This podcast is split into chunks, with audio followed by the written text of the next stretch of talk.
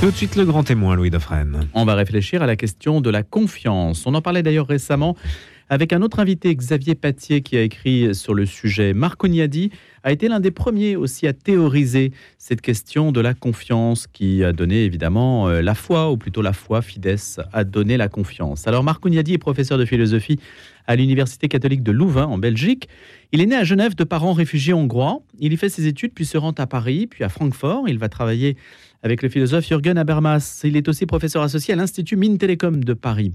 Il étudie particulièrement l'emprise du numérique sur la société et développe donc une théorie critique du monde moderne et de la technique. On va donc parler de ce numérique parce que sa dernière réflexion porte sur donc la confiance mise à mal par la machine. On ne mesure pas les effets de la révolution en cours. Il plaide pour que l'esprit humain fasse l'objet d'une protection à l'échelle du monde. Oui, vous avez bien entendu, l'esprit humain, on peut le protéger à l'échelle du monde, sur le même mode juridique que les fonds marins. Marc Ognadi travaille sur les modes de vie et cela devrait nous intéresser parce que nos modes de vie sont en train d'être bouleversés et on n'étudie jamais ces questions-là, elles ne sont jamais mises en débat. Il devrait y avoir, estime-t-il, un parlement des modes de vie.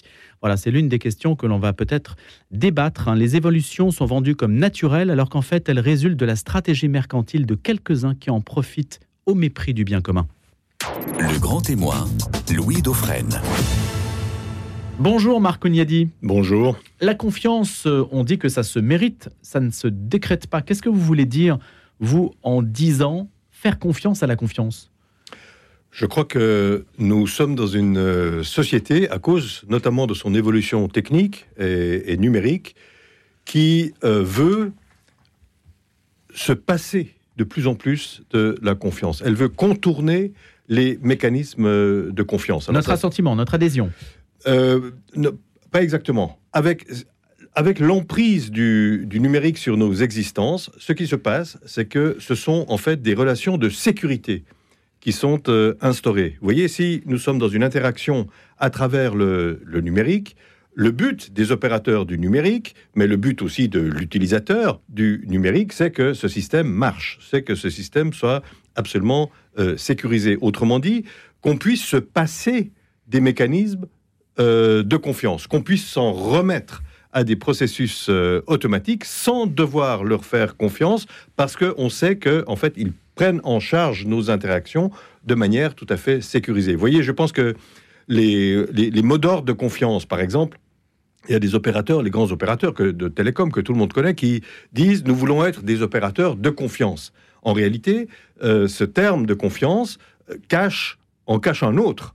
Euh, qui est celui de sécurité. Et ce que je vous dis ici de la publicité des, opérateurs euh, vaut aussi pour les textes législatifs euh, européens, que je, il se trouve que je les connais bien, sur les opérateurs de confiance, les tiers de confiance, le numérique de confiance, puisque c'est ce qu'ils veulent instaurer. Mais en fait, le terme est galvaudé. Ce qu'ils veulent, c'est un univers absolument sécurisé. Et ça, ça dessine un horizon pour nous, pour nous autres humains, pour nous autres utilisateurs, un univers, au fond, euh, régi par la technique, régi par une technique sécurisée, et donc un univers qui se passe de la confiance. Or, toutes nos relations naturelles au monde, euh, et notamment toutes nos relations naturelles aux personnes, euh, sont marquées du sceau de la confiance, doivent être marquées du sceau de la confiance. Mais dès lors que s'interpose dans ces relations naturelles la technique, alors à ce moment-là, nous n'avons plus affaire directement aux personnes, mais directement à la technique. Et là, ce n'est plus une relation de confiance qui s'instaure,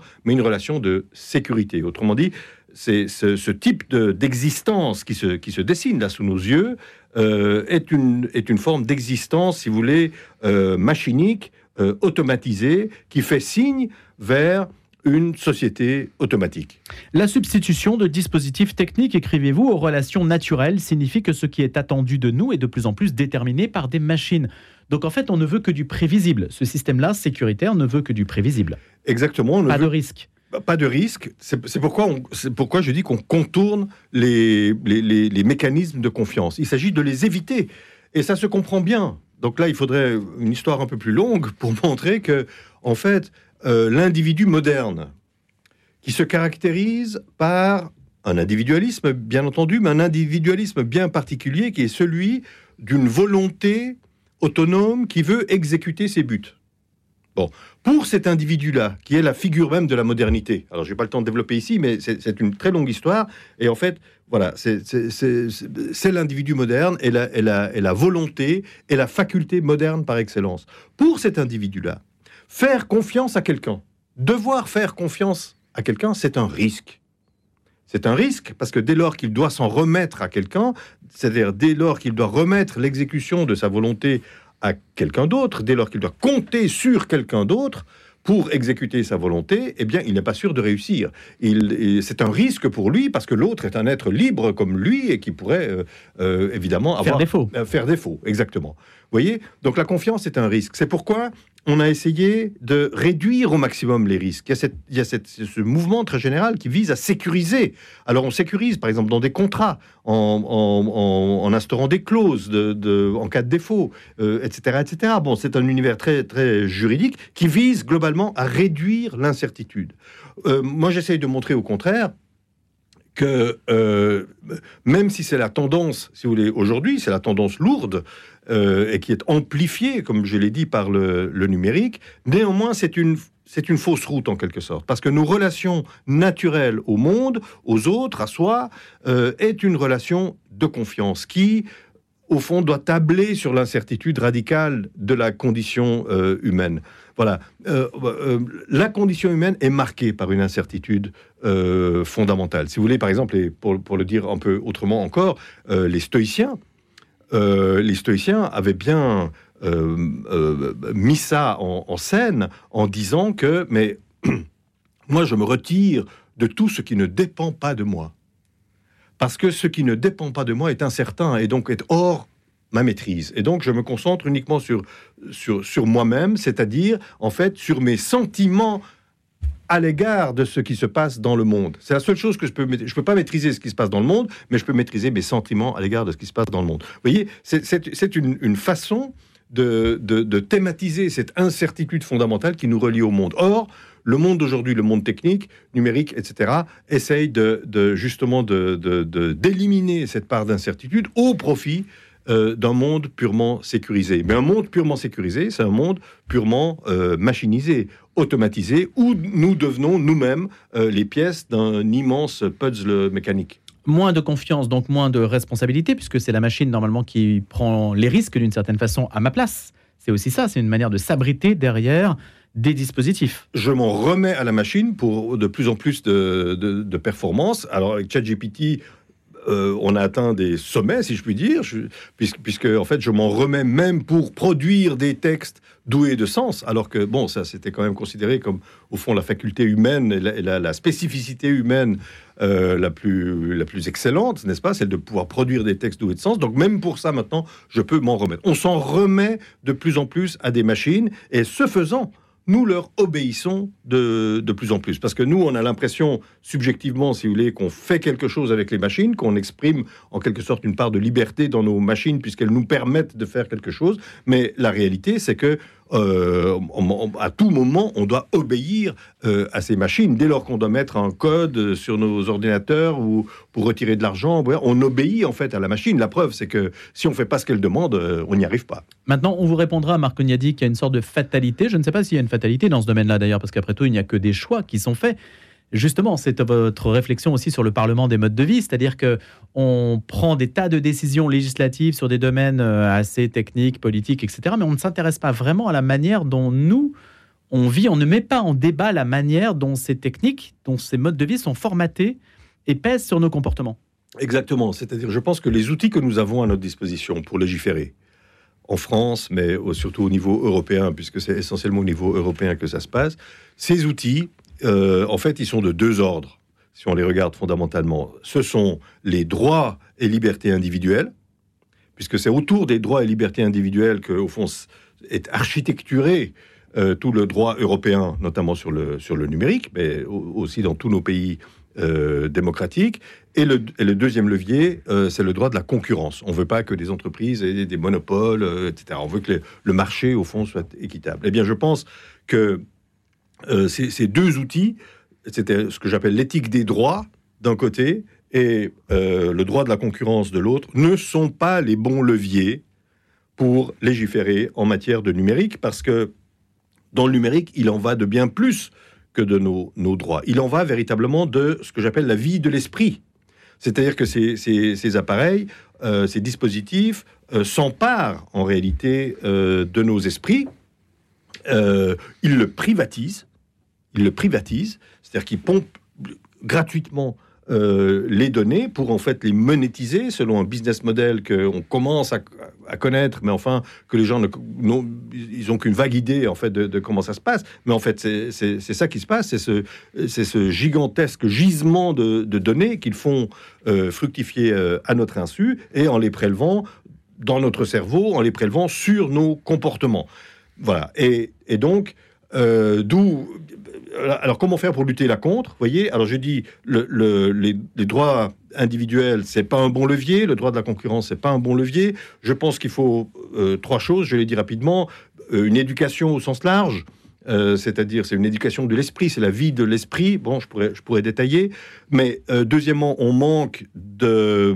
Il y a un problème institutionnel. On n'a pas d'institution qui soit à la hauteur des GAFAM. On ne peut pas lutter actuellement contre les GAFAM, sauf à travers des, voies indirectes comme le droit de la concurrence ou, la euh, propriété des données ou des choses comme ça, mais c'est insuffisant eu égard, aux conséquences anthropologiques en fait que, ce système euh, euh, implique. Et la troisième chose que, j'aimerais dire, c'est que je fais la proposition, puisque euh, effectivement il s'agit d'une privatisation de l'esprit humain, puisque c'est la vie de l'esprit euh, qui est en jeu parce que, parce que ces dispositifs étouffent en fait euh, l'esprit humain, eh bien je fais la proposition de déclarer l'esprit humain patrimoine commun de l'humanité comme on l'a fait pour les fonds marins. Voilà, je pense que ce serait une déclaration, il faudrait que ça soit une déclaration universelle, qui aurait une grande force symbolique, qui montrerait simplement qu'on ne peut pas faire n'importe quoi avec euh, l'esprit humain. Si vous voulez, il y a un autre parallèle que je peux faire, c'est avec les pharma. Bon, aucune molécule ne peut être euh, délivrée euh, sur le marché sans des protocoles extrêmement stricts et des contrôles extrêmement stricts avec les quatre phases de, de, de- etc. Personne n'admettrait qu'on jette comme ça une molécule, tout simplement parce qu'on pense qu'une molécule euh, incontrôlée euh, peut faire beaucoup de mal, euh, beaucoup de tort au corps, au corps humain, au corps des humains. Bon, personne ne s'est avisé que euh, des, des, applications telles ChatGPT, par exemple, pouvaient faire beaucoup de mal à l'esprit humain. Eh bien, je trouve que désormais, les entreprises du marché ne devraient pas se sentir autorisées à mettre sur le marché impunément et sans contrôle et sans réflexion euh, des applications qui en fait ont une immense implication sur l'esprit humain. Par ChatGPT, on a tous été pris de court. C'est ça le, c'est ça le scandale. C'est pas, c'est pas la technologie en elle-même. Je n'ai rien contre cette technologie qui est plutôt admirable évidemment, mais sur la manière dont elle a été mise sur le marché. Alors il faut déclarer l'esprit humain patrimoine commun de l'humanité pour empêcher que de telles mises sur le marché sauvage puissent avoir lieu. On dit ChatGPT, c'est la réponse, alors que les moteurs de recherche, c'était simplement bon la question.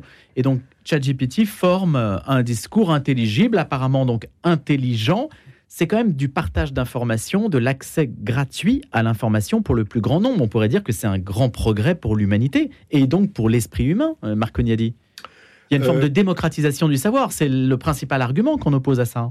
Le... Ça ne date pas de ChatGPT d'ailleurs, ça date de, de l'Internet. Bon, alors d'abord, d'abord, si vous voulez, le, le- le- premier problématique qui se pose ici, c'est d'avoir appelé ça intelligence artificielle. Voilà. Euh, ce ne sont pas des appareils intelligents.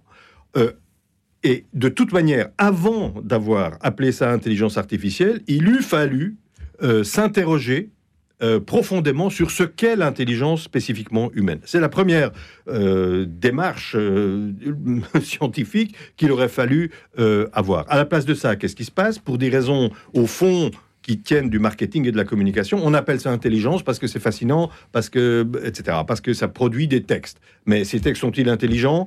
Je le conteste absolument. Ce serait une discussion évidemment profonde à avoir de savoir qu'est-ce que l'intelligence? Mais ce serait en fait là qu'il faudrait commencer. Parce que le risque, pourquoi c'est un problème éthique?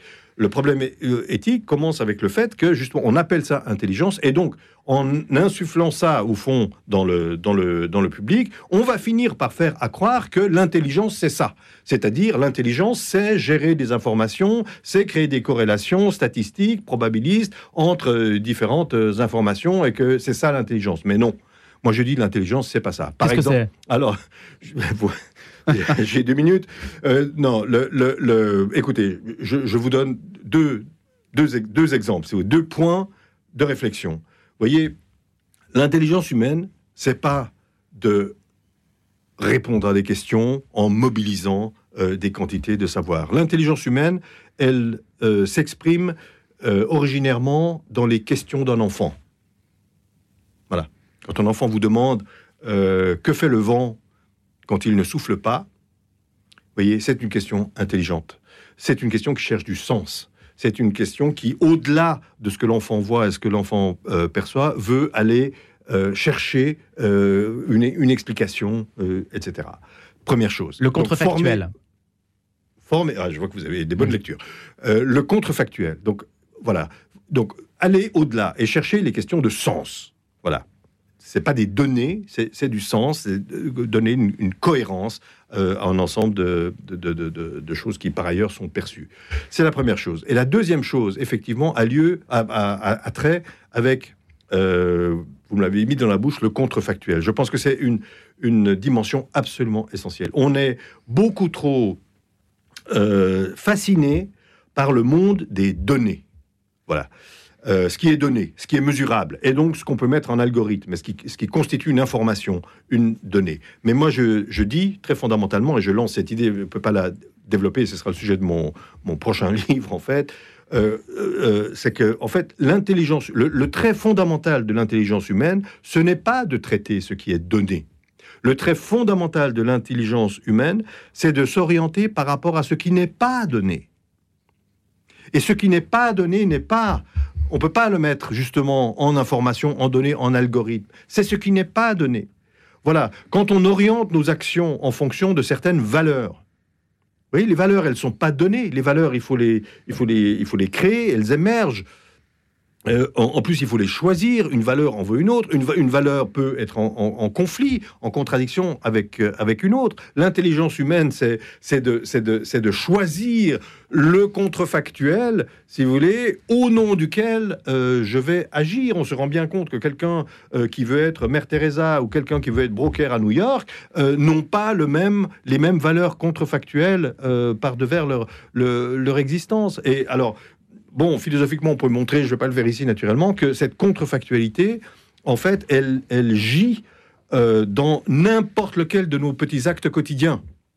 Voilà, dans n'importe quel de nos petits actes quotidiens. Et donc, C'est le euh, sens et la cohérence de nos actes. c'est le sens, la cohérence euh, de nos actes. Et si vous voulez, nous sommes assis euh, ici sur nos, sur, nos, sur nos chaises. Nous avons confiance que ces chaises vont soutenir notre poids. Nous n'en sommes pas sûrs. Il y a une espèce d'incertitude fondamentale. Mais nous parions sur. Nous faisons comme si, c'est pour ça que nous sommes assis dessus, nous faisons comme si la chaise allait soutenir euh, nos poids. Ce comme si, c'est un contrefactuel. Parce qu'on on ne le sait, en toute rigueur, on ne le sait pas. La chaise peut s'effondrer.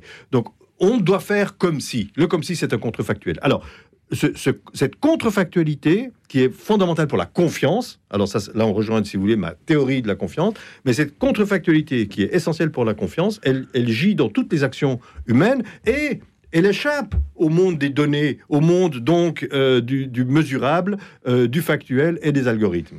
Est-ce qu'il y a, vous disiez, hein, Marc Niadi, qu'il n'y a pas d'institution pour faire face aux GAFAM, pour réfléchir, pour penser tout ça? Il y a une sorte de d'angle mort ou d'ensemble vide là, et on est sous la tutelle d'un business model que l'opinion peine encore à percevoir, mais qui est un gisement, vous l'avez dit, considérable, et on imagine rien que sur les données de santé, par exemple, ce que ça peut représenter euh, comme euh, source d'argent. Donc Absolument. ce côté pécuniaire. Qu'est-ce qu'on peut opposer à ça? Ce Parlement des modes de vie dont vous aviez euh, parlé en 2015, est-ce qu'il peut émerger? Est-ce qu'il y, qu'il y a une forme de contre-pouvoir aussi? Contrefactuel, contre-pouvoir? C'est une question de volonté politique. Comme je le dis euh, dans, euh, dans ce livre, et dans le précédent plutôt, dans le second âge de l'individu, euh, quand, on, parle politique, quand on fait de la théorie critique de la société, quand on s'interroge sur la manière dont on peut sortir de cette société, il faut adopter des lunettes à double focale. Voilà. Il faut une focale pour l'idéal. Et là, on dit, ben oui, une institution mondiale où tout le monde se mettrait d'accord pour euh, réguler euh, le numérique, le rapport de l'homme à, à la technique, etc.